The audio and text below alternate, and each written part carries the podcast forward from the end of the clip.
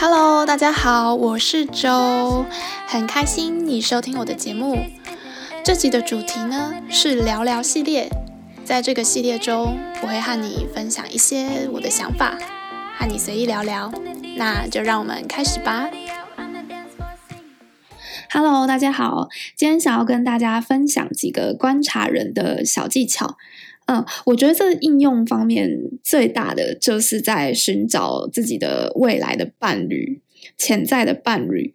对，那当然也可以应用在一些呃，在认识新的朋友上面，也可以透过这几个观察去找找看有没有跟你比较呃符合个性、比较符合的人，可能会成为你的朋友。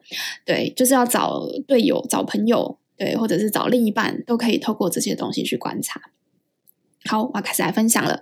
第一个呢，是比较外显上面的穿着打扮，整体的形象，还有这个人的眼神，就可以透过这些东西去观察，看一下这个人他是不是很在乎外貌，很在乎外在呈现的形象。对，那就是看你们是不是有一致的想法嘛。那另外你可以。透过看一个人的眼神，就会知道，哎，这个人他是不是真诚的，或者是这个人他是不是有自信的？我们可以观察他眼睛是比较咕噜咕噜转的吗？还是有时候会飘来飘去的呢？对，这是外显行为的部分，比较直接直观的就可以看到。好，接下来再深入一点点的，就是生活习惯。那生活习惯可以从什么地方来看呢？譬如说。呃，如果呢，你可以到这个朋友他的办公桌，对对对，你就可以看一下他的办公桌是那种比较凌乱型的呢，还是整齐有序的，你就可以大概了解这个人的个性是怎么样。对，那你可以有机会的话，就可以就搭车，就如果他有载你一程，你可以看一下他的车子。他的车子整体而言是干净的吗？有没有那种吃到一半、喝到一半的饮料、零食，或者是有没有什么垃圾在某个角落这样子？对，因为我们一开始认识一个人，可能有机会去坐他的车子嘛。对，车子的牌品牌可能不是那么重要，对，但是你可以看一下他对于车子的维护，就可以从小小的这种蛛丝马迹当中看出这个人。啊，是不是爱干净的人啊？是不是有条有理的人啊？哎，不对不对，我觉得要补充一下，其实车子的品牌也是蛮重要的，因为这也就是显现出一个价值观。比如说，你就是喜欢马自达，但是对方开 Toyota，就是就是觉得啊，怎么样都不对啊，就不够帅啊，这样就是你可能很 care 一些。品牌啊，你东西用的有没有质感啊？这其实就牵涉到所谓的金钱观，所以他又可以回复到第一个，就是关于外显上面，这个人他用东西的 level 是什么？那他喜欢怎么样的呈现，怎么样的方式？就是金钱观，金钱观真的很重要。就根据很多我看过的调查，通常夫妻吵架。金钱绝对是一直都是榜上有名，排前几名的。那另外呢，吵架的原因就是生活习惯不一样，还有生活家事上的分配，有时候会觉得有一方觉得不公平，然后通常两个人都会觉得我做的比较多，就是关于这个分配上面的问题。另外吵很多的就是孩子教养问题啊，或者是婆媳问题。然后还有就是性爱，就是身体上的相关、身体吸引力相关上面的衍生出来的各种问题，就主要就是这几个主题在吵。对，所以金钱观也很重要，最好是两个人对于金钱花钱的想法上是比较一致的。嗯。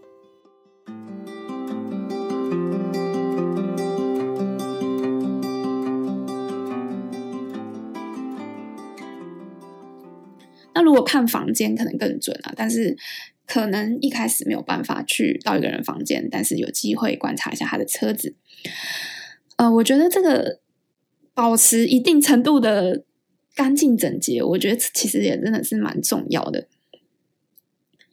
我之前呢、就是因为我们都会有工作交接嘛，我去接一个学弟的工作，那他。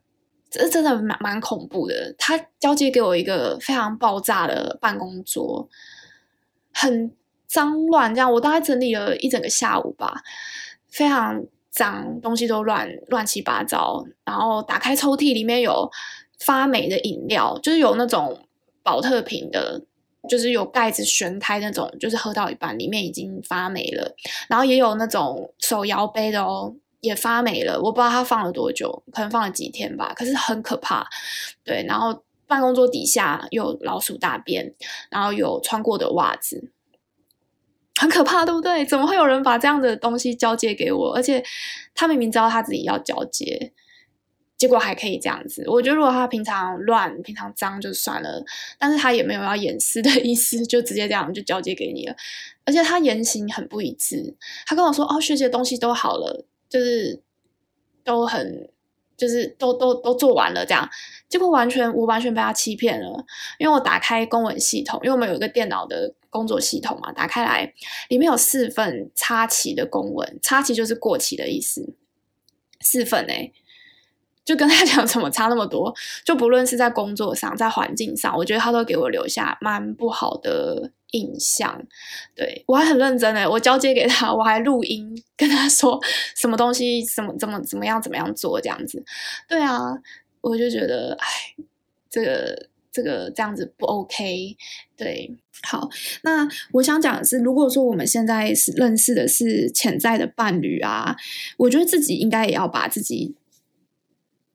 我准备好，就是有一定程度的干净啊。怎么说呢？因为如果我自己的狗窝，我可能就会觉得啊，好舒服哦，就是东西乱乱的没关系啊，就是啊，舒服就好这样。可是你会觉得别人的狗窝舒服吗？或者是你去人家的家里，会觉得哦，这样很有艺术诶，这样我觉得可能有点难，因为你要去欣赏别人的凌乱这件事情，并不是每个人都可以做到的。所以我觉得。你要把自己准备好，就是要步入一个感情之前，可以先审视一下自己是不是有一定程度的干净，或者是是舒服的。对，那接下来呢，来讲到了就是观察一个人，你要怎么观察他讲出来的话呢？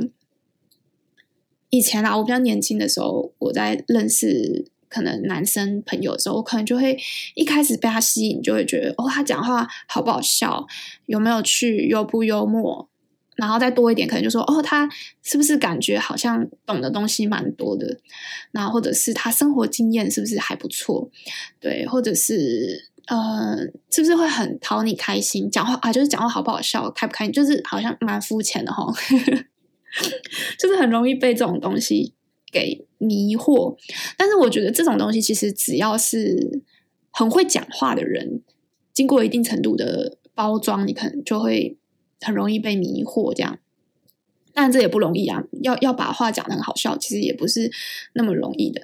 对，好，但是呢，撇除了这些之外，我觉得真正重要的是，应该是这个人他讲出来的话，他做不做得到，就等于是他怎么去看待他讲出来的话。他是不是一个重视承诺的人？好，举一个很简单的例子，讲守时这件事情好了。他如果跟你约了一个时间，那他是不是会做到？如果他会放你鸽子，或是他会迟到，那的话，你心中就会打一个问号，想说：哎，这个人到底可不可靠？而且如果很常这样的话，那就是 你就一定会对这个人抱有问号的嘛。那如果他总是言出必行，那你就会觉得他是一个比较有责任感的人。好，接下来我想讲的就是关于和人相处的部分。观察一个人，其实可以从他这个人怎么对待他的上级、他的下属跟他的同事，对上、对平辈、对下，是不是比较一致的？对，尤其是对待那种跟你完全没有利害关系的人，这个人他是怎么跟这些人相处的？是不是也是很尊重对方，然后也是亲切的，也是有同理心的？这其实就蛮重要的。好，那接下来第四个呢？观察一个人，其实可以从当他做错了事情的时候，观察他是怎么去面对这个错误。对，但这个错事的层面其实有分很多种啊。但是其实我们每个人都会犯错嘛，不论是大错或小错。那我们可以直接很简单的区分，有些人他是会承认自己犯错，然后愿意改进、愿意检讨、愿意道歉的。那另外一种就是他会比较容易去把这些错误都怪罪在环境，怪罪在别人，或是比较情绪化的发泄。对，其实我觉得从这个观点去看，就可以看到这个人有没有风度，嗯，沉不沉得住气，或者是呃，就有些人永远都不会觉得自己错，那遇到了问题就开始生气，开始乱骂人，开始怪东怪西。对，那另外呢，就是当你犯错的时候，这个人会用怎样的态度去对你？他会再责怪你吗？就是 你已经被泼一盆冷水，他继续泼，然后去证明他自己很厉害嘛？比如说，他就会跟你说：“哦，我早就告诉你怎样怎样怎样，你为什么不听我的？”类似这样。我觉得我以前也有犯过这样的错，现在觉得超雷的，就是不应该这样，因为。当对方已经犯错的时候，他已经很难过了。那你这个时候第一时间应该是先站在他的旁边，嗯、呃，先去跟他说没有关系，就是我是支持你的。我觉得不论如何，我我觉得这现在都是我希望自己可以，嗯、呃，对待人或处理事情的一个方式。而不是说他已经很难过，然后你又在呃去落井下石 的感觉。因为当你对他说“我早就跟你讲”，其实你是在强调你自己的部分，就是说“诶，我是对的”，那你又不听我的，那你现在是有点活该，有点像是这样子的一整个思考逻辑。呃，我觉得，尤其是你跟这个人在当伴侣的时候，其实这个是蛮重要的。因为如果说你现在是很挫折或很失落的时候，你当然会希望你的伴侣是可以支持你度过这一些的，对，这样子才不会觉得很孤单。所以我也希望我们自己也可以培养出一个 可以去支持对方，就算可能对方有时候做了傻事，对，但当然也不能太傻，就是 在你选择跟一个人结婚之前，如果你已经觉得他可能对自己的控制能力有问题。可能会很有机会变成赌博成瘾啊，喝酒成瘾，他已经有一些成瘾问题的那种征兆的话，我觉得这个就是自己需要再三考虑的。